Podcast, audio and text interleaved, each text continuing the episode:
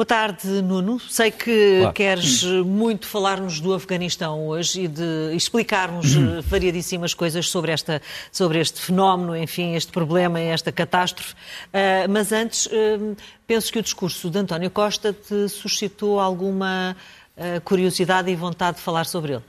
Sim, sem dúvida, porque é preciso não nos esquecermos que o discurso de um Primeiro-Ministro, mesmo feito enquanto Secretário-Geral de um partido, um, tem uh, alguma coisa a ver com a posição de Portugal no mundo. E este programa tem sido um bocadinho sobre isso também, sobre a posição de Portugal no mundo. Uh, acho muito importante que tenha havido uma resposta. Agora vamos ver como é que as coisas vão funcionar na prática. Quer dizer, uma coisa são os números, para já apontados, depois vamos ver como é que tudo funciona na prática. Mas foi muito importante, numa altura em que todos dizem que Portugal está numa situação gravíssima de queda de população. Uh, falámos uhum. aqui, não sei se foi contigo, mas foi num dos últimos programas, falámos da situação dramática de Portugal eh, de uma queda populacional eh, na última década que foi catastrófica, comparada inclusivamente com outros países da União Europeia, e, portanto, todas as medidas de apoio à natalidade, de apoio às famílias com, com filhos, eh, de apoio ao crescimento populacional parecem bem-vindas e, portanto, o facto de terem sido selecionadas como prioridade parece muito importante. Agora, sobre a posição de Portugal no mundo, é preciso não nos esquecermos ligar isto que se passou neste Congresso e uma entrevista que foi dada pelo mesmo Primeiro-Ministro há poucos dias eh, à concorrência, à RTP, em que quando lhe foi perguntado uma coisa importante que é saber os portugueses vão pagar menos impostos ou não.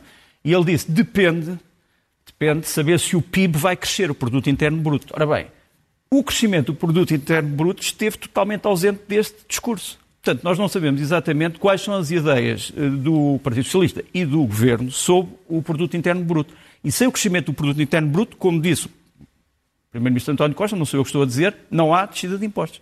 Ora, sobre isso há um total silêncio. Por fim, só para dizer que também não houve palavras sobre uma coisa muito importante que relaciona com as famílias e com os indivíduos, que é o problema das pequenas hum, empresas e das empresas em nome individual. Nós, quando falamos em empresas, a gente diz ah, é, é, é uma grande empresa do Porto ou uma grande empresa de Lisboa. Não. Hoje os portugueses, em grande parte, são empresários. Eh, e, portanto, eh, o apoio às empresas também tem a ver com o emprego com o apoio às pessoas que são empresários. E isso tem também reflexos nas famílias. Portanto, foram dois, dois, dois, dois pontos que não foram tocados e que eu achava que era importante também para definirmos esta posição de Portugal no mundo. Subida do PIB e, obviamente, apoio à natalidade.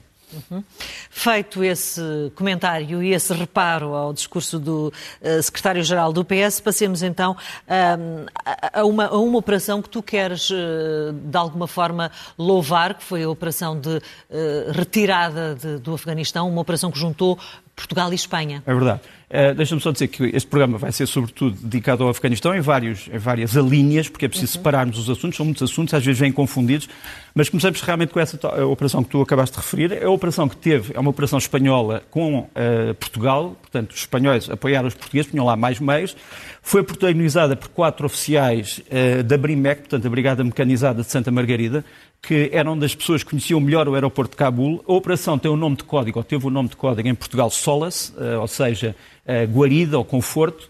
E vou-te mostrar aqui dois vídeos uh, dessa operação. Um vídeo que é um, um, vídeo caótico, em que uma multidão se aproxima da base e os militares espanhóis e um militar português tentaram pôr alguma ordem nisto. Vamos ver um bocadinho. Entram, entram!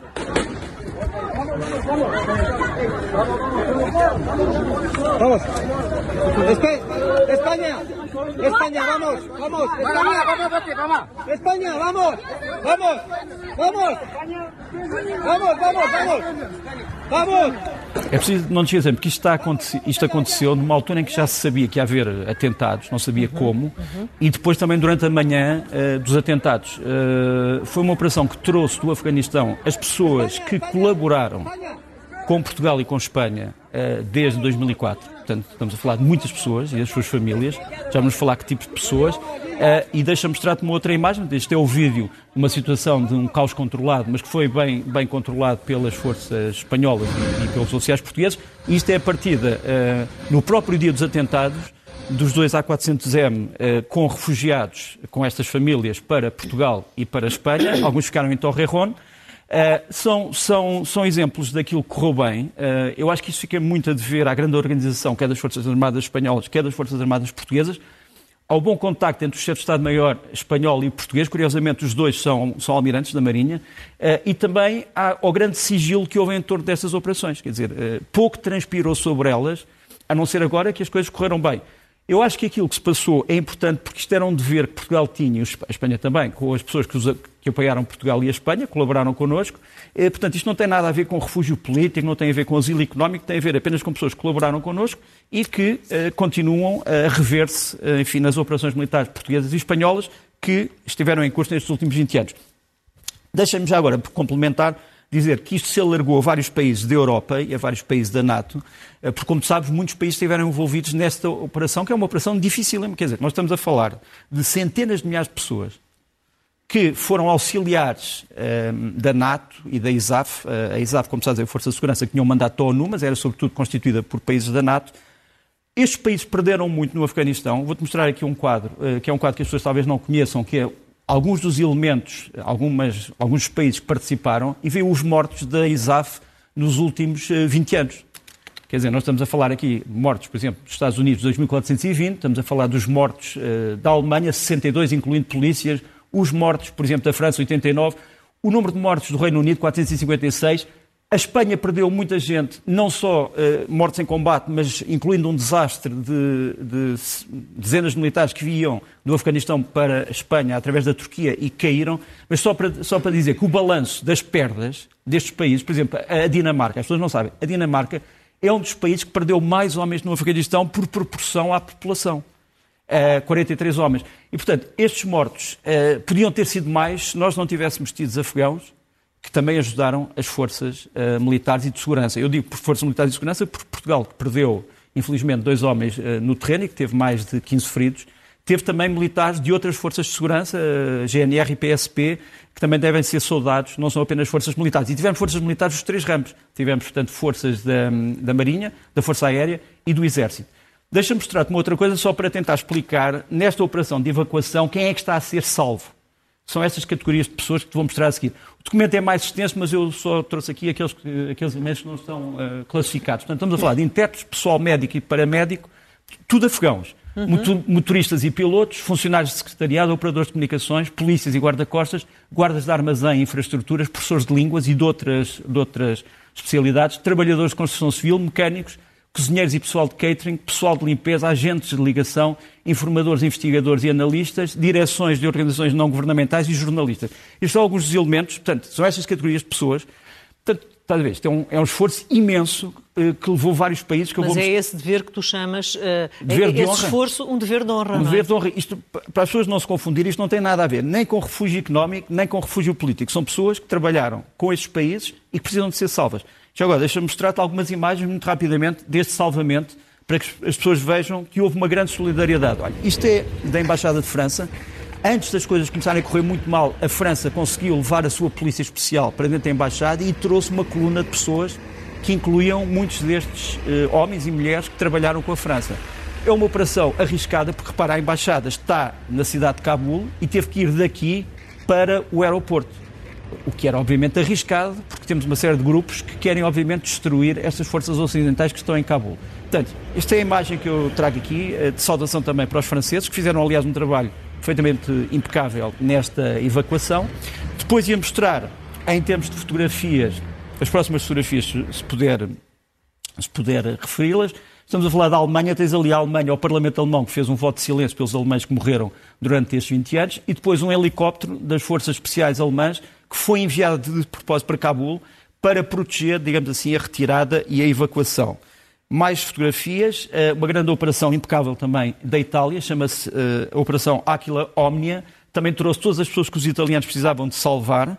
A seguir, operações da Austrália e do Canadá, portanto, os australianos e os canadianos, que não são membros da Europa, como sabem, mas são, uh, o Canadá é um membro da NATO, a Austrália não é, mas colabora com a NATO. Aqui temos canadianos e australianos a fazerem trazer pessoas. Depois, menos conhecido, a evacuação feita pelos húngaros, pelos polacos e pelos lituanos. Temos ali no centro as forças húngaras, à esquerda os polacos, à direita os lituanos. Depois, eh, e por fim, ehm, a saída dos britânicos, eh, que falámos aqui há bocadinho. Eh, o Reino Unido tinha muitos homens em armas no Afeganistão, perdeu também muitos homens e mulheres, como vimos. Mais de 400. E, e, e está aqui. Portanto, isto foi uma tentativa de resumo gráfico dessa saída, que é uma operação de evacuação uh, perfeitamente é? ciclópica, ciclópica é, sem dúvida. Uh, Entretanto, desde 2001, os Estados Unidos e o Afeganistão têm mantido uma relação uh, estranha. O que é que é ambíguo e o que é que não é? Uh, e o que é que não é nesta. Nesta Olha, eu posso dizer que antes, de, antes do 11 de setembro os Estados Unidos não tinham propriamente uma política para o Afeganistão. Uh, eu vou-te mostrar aqui na, um resumo muito, muito rápido em fotografia os vários presidentes americanos que estiveram envolvidos no Afeganistão, o que é que eles fizeram. Uh, primeiro ataque ao Afeganistão, depois uh, dos ataques às embaixadas americanas em 98, em África, foi feito pelo Bill Clinton. Quer dizer, primeiro ataque, descobriu-se que a Al-Qaeda estava no Afeganistão, percebeu-se o que era a Al-Qaeda, ainda era um movimento desconhecido, foi o primeiro ataque. Depois, a intervenção em massa deu-se com George Bush. Parece-nos ali também a sua imagem. Com Barack Obama continuou a permanência combatente, mas instituiu-se uma nova coisa, que é a guerra dos drones. Portanto, o Barack Obama achou que se devia ir destruir a Al-Qaeda aos vários sítios onde eles estavam, eh, mesmo que não fosse no Afeganistão, também no Paquistão e, e, e noutras zonas. Depois, com Donald Trump, deu-se no ano passado o tal pacto, portanto, um pacto entre os Estados Unidos e os talibã, que se diz, meus caros amigos, se eles deixam de albergar a Al-Qaeda e, e, nós reconhecemos como atores políticos, e a retirada com o Joe Biden. Joe Biden, no fundo, faz uma retirada que se baseia no tal pacto do, um, do Donald Trump. Gostava também de salientar aqui, em relação a essa relação uh, ambígua, uh, aquilo que foi o motivo da entrada dos americanos em, em 2001. As pessoas às vezes confundem. Os americanos não foram para o Afeganistão mudar o regime ou transformar o, o, o Afeganistão numa espécie de democracia do Westminster. Isso depois foi uma ideia que foi uma espécie de um produto. Mas a primeira ideia era de entrar no Afeganistão para expulsar a Al-Qaeda e destruir a Al-Qaeda porque ela era uma ameaça para a paz mundial. Temos aqui uma fotografia que é uma das fotografias que a CIA acabou de libertar da operação de 2001, portanto, a chamada Operação Jawbreaker. Tens aqui alguns operacionais armados da CIA dentro de um helicóptero, curiosamente, fabrico russo.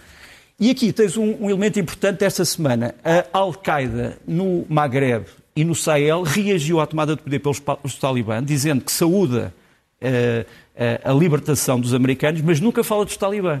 Quer dizer, a Al-Qaeda nunca fala dos talibã nesta semana diz que saúde ao povo afegão, mas uh, não fala dos talibã. Especula-se que isto possa querer dizer que os talibãs já cortaram as relações com a Al-Qaeda. Não sabemos, uh, é, dou-te esta informação como, como uhum, foi trazida uhum. agora. Agora, que tem havido, sem dúvida, colaboração entre os Estados Unidos e os talibã na luta contra o Daesh, que vamos falar daqui a bocadinho, uh, sem dúvida, deixa-me mostrar este vídeo, é um vídeo de março do ano passado, em que o general Frank McKenzie, que é o comandante do Comando Norte dos Estados Unidos, que tem a ver com o Afeganistão, foi ao Congresso dizer, sim senhor, nós ajudamos limitadamente os talibã na luta contra o Daesh. Vou-te mostrar este, este clipe. So over the last several months in eastern Afghanistan, we've watched the Taliban uh, compress and crush ISIS presence on the ground in southern Nangarhar province. And they've been very effective doing that. That's some of the worst terrain in the world. They paid a very steep price in their own fighters. Was that independent of our support? there was very limited support from us, and I would characterize that as very limited support mm-hmm. from us. So they've demonstrated capability to do it. It's very, it's, it was a bloody mess, but they did it. In fact, they, they don't, uh, ISIS really now no longer holds ground in Nangarhar province. They're trying to reestablish themselves up to the north in other provinces, and it remains yet to be seen if they're going to be successful doing that, and we'll know over time if they are. But they've demonstrated a capability to do that. Frankly, um, Sir, it, it, it is more a question of will than capability, and that will have to be developed in the fullness of time. I defer to no one in my distrust of the Taliban, uh, but we, we will have the opportunity. As palavras do general Mackenzie, infelizmente, não são todas confirmadas, porque, porque o, o Daesh voltou àquelas zonas de Nangarhar. Aliás, foi uma das razões porque conseguiu este, este atentado. Deixa-me só dizer ainda que a CIA tem mantido contactos com os talibã uh, para assegurar uh, a transição, digamos assim. Uhum. Uh, e temos aqui uma imagem de William Burns, portanto, diretor da CIA, que tem, aliás, como alguns amigos dizem, aumentado o seu peso em Washington, também porque está mais gordo, mas também o, peso político. Não sei se podemos mostrar essa fotografia. Portanto, é o William Burns, que esteve no princípio deste mês em Israel, está ali com o seu colega da Mossad, e foi mostrar aos israelitas uma lista pouco conhecida, que é a lista dos grupos potencialmente perigosos que estão neste momento no Afeganistão e que foram detectados em 2019 e continuam a existir. Aquela palavra NCI ali a vermelho quer dizer grupos que não se conhecem ainda, não há informação precisa, mas repara, uma série de grupos quase todos eles com 500 a 3.500 militantes e que estão no Afeganistão. Portanto, não é só o Daesh, infelizmente. Nós sabemos também que a CIA tentou negociar com os talibã esta tal saída ordenada, eh, mas a grande questão é saber se podemos ou não eh, confiar nos talibã. E já agora, passamos para uma, para uma segunda fase, para uma segunda pergunta.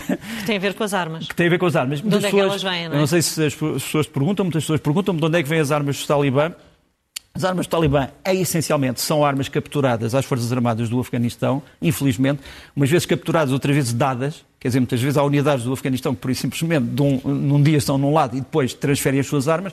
Repare, isto é a chamada Unidade Especial Badri, 313 dos uh, Talibã, que está toda equipada com armas das forças especiais do Afeganistão que foram dadas pelos americanos. Temos ali em cima armas e equipamento, em baixo alguns veículos, uma espécie de Shaimits uh, modernizados que os americanos produziram para este teatro operacional. Depois uma fotografia que também me parece importante, espero que ninguém leve a mal a brincadeira, portanto isto é a chamada Força Al-Samawi uh, do, do Afeganistão, do, dos Talibã, que é uma força também especial, também armada com armamento americano e que muitas pessoas dizem que é parecida com os, com os guerreiros imperiais do Star Wars. Uh, e que tem um bocado a mesma estética. Portanto, não levem a mal os admiradores do Star Wars, não tem nada a ver com o Star Wars. Uh, o, gostava também de mostrar que o, o, Departamento de Estado americano, por exemplo, tem helicópteros armados, uh, portanto, estamos a falar do Ministério dos Negócios Estrangeiros americano, tem helicópteros armados, os chamados, um, os chamados Frogs, ou os Sinite, que estão ali, que não vão ser levados, portanto vão ser destruídos ou ficam ali, portanto não sabemos. Podem Pode ter ser, sido os tais exatamente. que estão a ser destruídos, não sabemos. Uhum. E aquele sistema CRAM também era um, um, um, sistema para proteção das instalações diplomáticas americanas, também foi destruído para não cair nas mãos dos talibãs. Portanto, há muitas coisas vão ficando no terreno. Uhum. A grande pergunta é, por exemplo, onde é que foi parar a aviação? Quer dizer, os aviões todos uh, da Força Aérea do Afeganistão, para onde é que foram parar aos talibãs ou não?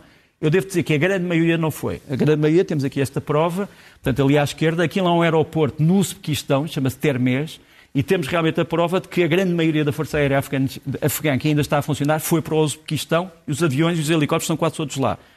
À direita, uma foto curiosa foi-me dada por um amigo iraniano. São armas que os iranianos apanharam um, às Forças Armadas do Afeganistão, foram pedidas pelos talibã e os iranianos dizem que não as deram, dizem que as deram à ONU. Mas são milhares de espingardas que estão ali, que foram apanhados numa cidade chamada, numa zona chamada Fará do, do, do Irão. Portanto, tentar-te explicar de onde é que vêm as armas. Uhum. E afinal, quem é que são estes talibãs? São os, os, de, os, primeiros de que ouvimos falar há 20 uhum. anos? Uh, são, já são filhos desses? Uh, estão, estão, modernizaram-se ou não?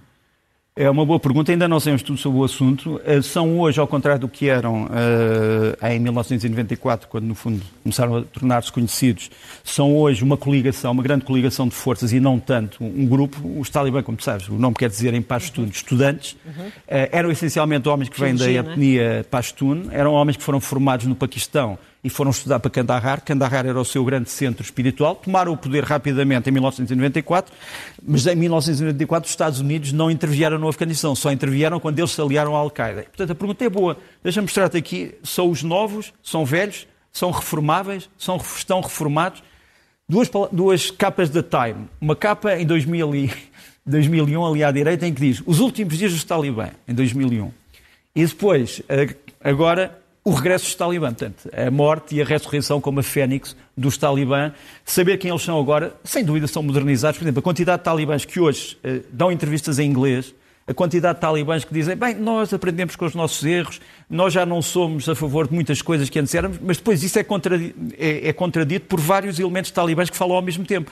Porque, como eu disse, é uma coligação de forças e uns são mais modernizadores e outros menos modernizadores. Saber quem é que destes vai, digamos assim, ganhar, eh, é o grande problema. Agora, eles vão ter também um problema, que é este problema eh, desta chamada Aliança do Norte. A Aliança do Norte é uma espécie de uma, de uma bolsa de resistência aos talibã que está a 60 km de Cabul, um bocado mais de 60 km de Cabul, a, nor, nordeste. São capitaneados por estes homens, incluindo, incluindo o filho do famoso comandante Massoud, que era um dos principais uhum. adversários dos talibã. Muitas forças especiais do Afeganistão fugiram para esta bolsa. Temos ali os nomes das pessoas que estão a comandar este, esta chamada força de resistência. Eu não acredito que estes homens tenham força para fazer, digamos assim, recuar os talibã, mas também vai ser muito difícil aos talibã conseguirem controlar esta bolsa. E enquanto esta bolsa não for controlada, será sempre um ponto de resistência. E muito provavelmente também vai ser muito difícil aos talibã controlarem uh, o ISIS-K, que foi o grupo terrorista que, uh, que, que que perpetrou ou que organizou uh, os atentados. Não, temos a certeza que foi esse grupo, até porque ele próprio já o Eles reclamou e provou. Sim, sim. Uh, portanto, entre o diabo que se conhece, há aqui um diabo. Temos um diabo que se conhece e depois temos o desconhecido. Este é um grupo que nasceu em 2015. Muitos destes homens fizeram parte ou dos Talibã ou da Al-Qaeda, depois aderiram ao Estado Islâmico, ao dito Estado dito Islâmico. Temos ali o mapa das explosões no aeroporto, à direita, à esquerda, perdão. Portanto, preciso ficar algum tempo aqui para me localizar. Portanto, ali à esquerda, primeiro tens as explosões no aeroporto. como tu sabes, as explosões deram-se, infelizmente, numa zona muito sensível, ou seja, milhares de pessoas andam numa espécie de, uma, de um esgoto para chegar às portas do aeroporto e foram apanhadas por um homem que transportava várias malas onde tinha imensos explosivos. Este homem, homem entre aspas, está ali depois a reivindicar uh, na sua, no seu post-mortem uh, o atentado. Portanto, os, os, o Daesh divulgou uh, a imagem deste homem que se fez explodir e que levou tantos inocentes para, para outro mundo. E nós sabemos que o, o líder deste grupo se chama, o nome de guerra é o Shahab al-Muajir, Uh, sabemos que é um sírio, portanto não é, não é um homem do Afeganistão, portanto nós temos aqui um, um, grupo que não vem do Afeganistão. Temos ali três homens que foram logo presos a seguir ao atentado pelos talibã e que dizem que são três dos homens que perpetraram o atentado ou que o planearam. Foram estes três homens que deram informações que levaram os americanos a um ataque com drone que terá morto ontem dois dirigentes do Daesh. E depois em baixo tens vários comandantes do Daesh que foram mortos ou presos nas última, na última década. Aquilo que te aparece ali à esquerda, para mim é o mais importante, por uma razão muito importante. É que ele foi morto já pelo, pelos talibã, já depois da conquista do poder. Quer dizer, os talibã foram, uh, foram conquistando várias cidades, chegaram a uma prisão onde estava este homem e mataram. Ele era, um antigo, era o antigo comandante-geral do Daesh Khorasan. Só para dizer, porque é que se chama Daesh Khorasan ou Daesh K ou ISIS K? Khorasan, Khorasan é um nome de uma região que incluía não só o Afeganistão, mas também uma parte do Paquistão, Paquistão. e partes da, do sul daquilo que foi a União Soviética. Uhum, uhum. E, portanto, só para te mostrar que os planos deste grupo são muito maiores do que o, propriamente só o, o, o, o Afeganistão. Uma última imagem, nós falámos disso na sexta-feira à noite, mas dou agora pormenores. Houve realmente uma, uma videochamada muito importante, uma teleconferência, uma teleconferência entre estes dois homens que nos vão aparecer aqui, que é o uh, Richard Moore, em baixo, que é o chefe do MI6, portanto, os Serviços Secretos Britânicos, uhum. e em cima uh, o general Kamar Javad uh, Bajwa, que é o chefe de Estado-Maior do Exército paquistanês. Portanto, isto dá-se na altura dos atentados, em que os paquistaneses dizem nós vamos fazer os possíveis e os impossíveis para desmantelar esta gente. Sabemos quem é que são alguns, outros não, mas este foi um encontro muito importante, que foi pouco conhecido, mas nós falámos sobre ele na, na sexta-feira. Uhum.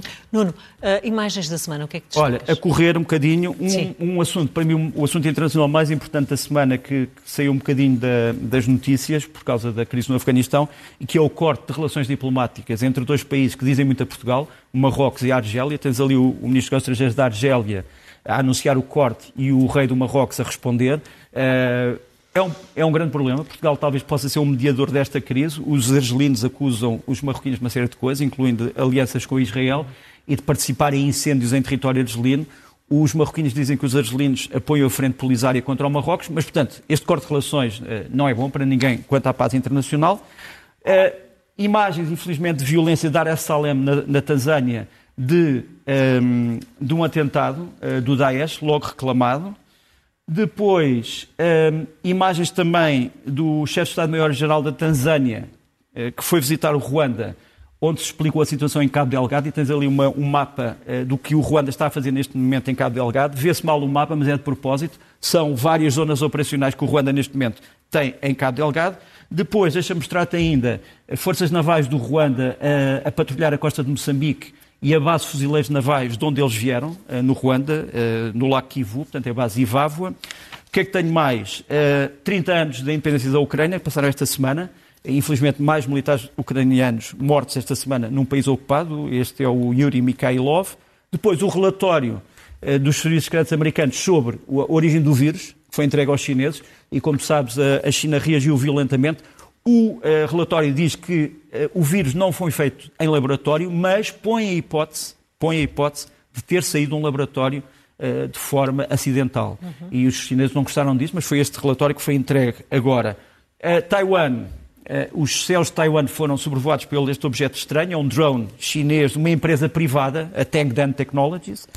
E, por fim, um pequeno vídeo, que é um vídeo de um ciberataque ao Irão, em que uma prisão de alta segurança do Irão, a prisão de Evin, foi atacada uh, por ativistas.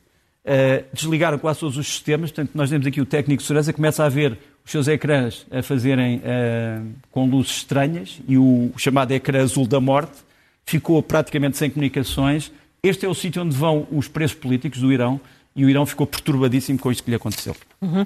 Nuno, muito resumidamente mesmo, livros da semana, filmes da semana. Olha, uh, livros da semana tenho aqui uh, um grande romance de John Le Carré, mais um, uh, O Nosso Jogo, que acaba agora de ser reeditado, depois O Pináculo, do William Golding, para mim é um dos grandes livros do século XX, tem que ser lido. Do Albert Camus, um grande espírito independente, cartas a um amigo alemão, escritas durante a Segunda Guerra e a ocupação da França, e Portugal nas Nações Unidas, 65 anos de história, o resumo dos últimos 65 anos de Portugal nas Nações Unidas. Uhum. E, e filmes? Olha, dois filmes franceses ou franco-belgas. O primeiro é uma comédia ligeira, O Mistério em Saint-Tropez, uma espécie de pantera cor-de-rosa, mas feita mesmo pelos franceses, e que vale ser visto. É um filme franco-belga muito... In, e ainda por cima tem o Gérard Depardieu e tem outros uh, autores, uh, atores, digamos, famosos da atualidade francesa. Mistério em Saint-Tropez para toda a família. E depois... Inspecteur principal. Oula. E depois, este filme, um grande filme também, Céus do Líbano, eh, é, no fundo, o relato de uma mulher que está no Líbano quando havia paz e quando passou a guerra. É um documentário, é um documentário, é um filme entrenecedor, muito bem feito, da Chloé Maslow e que merece ser visto. E as sugestões? Isso, adiantemos porque já estamos quase Esse, fora de tempo. Uh, Primeiro, a Figueira da Foz, onde agora há um, uma grande guerra autárquica que vai, vai dar que falar, mas isto não é a propósito disso, é sobre o Festival de Jazz da Figueira da Foz, que não é só de jazz, é também de música tradicional portuguesa e de música do old music, que vai entre 2 a 4 eh, de agosto. Não sei se temos aí o cartaz da. Aqui está. O Jazz Fest da Figueira da Foz, 2 e 4. Aconselho vivamente, quem não conhece a Figueira da Foz, pode ir lá, nem que seja por este motivo, o motivo da boa música. Está o nosso Ricardo Ribeiro, que também vai, vai aparecer. Um, e queria-te mostrar uh, dois CDs que estão neste momento online, portanto podem ser consultados gratuitamente, o que é sempre uma boa notícia. Um, infelizmente, tem a ver com o baterista dos Rolling Stones, que morreu esta semana, o Charlie, Charlie Watts, que para quem não sabe era um grande músico de jazz, veio do jazz.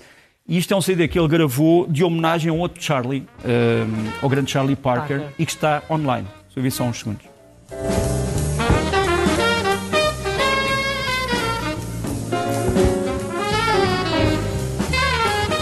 Chega to Charlie Parker do Charlie Watts. E, e por fim, olha, isto não é, não é bem fado, é balada, fado, mas é tudo nova geração e com outros elementos. É de um, de um português que eu gosto muito, o Jonas, que lançou agora São Jorge, CD, eh, que está online, mas também pode ser comprado fisicamente, obviamente. Isto chama-se Jacarandá, que é uma composição importante do Jonas. Jonas São Jorge é a minha recomendação. Sombra de um jacarandá, vejo um banquinho rosa e de mansinho vou sentar-me nele a pensar na história que sou. Na minha frente passam fotos, polaroid, sépia, preto e branco e a cores, a recordar o meu caminho